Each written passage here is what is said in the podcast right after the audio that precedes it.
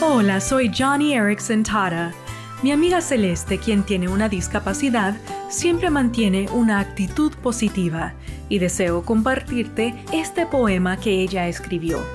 Gracias Señor por mi discapacidad, gracias por mi parálisis cerebral. Sin Él, no estoy segura de cuán cerca estaríamos.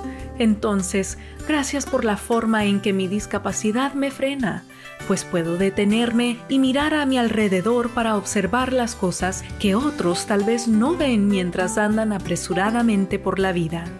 Gracias a este ritmo más lento, confío en tu gracia y espero pacientemente con una sonrisa en mi rostro. ¡Guau!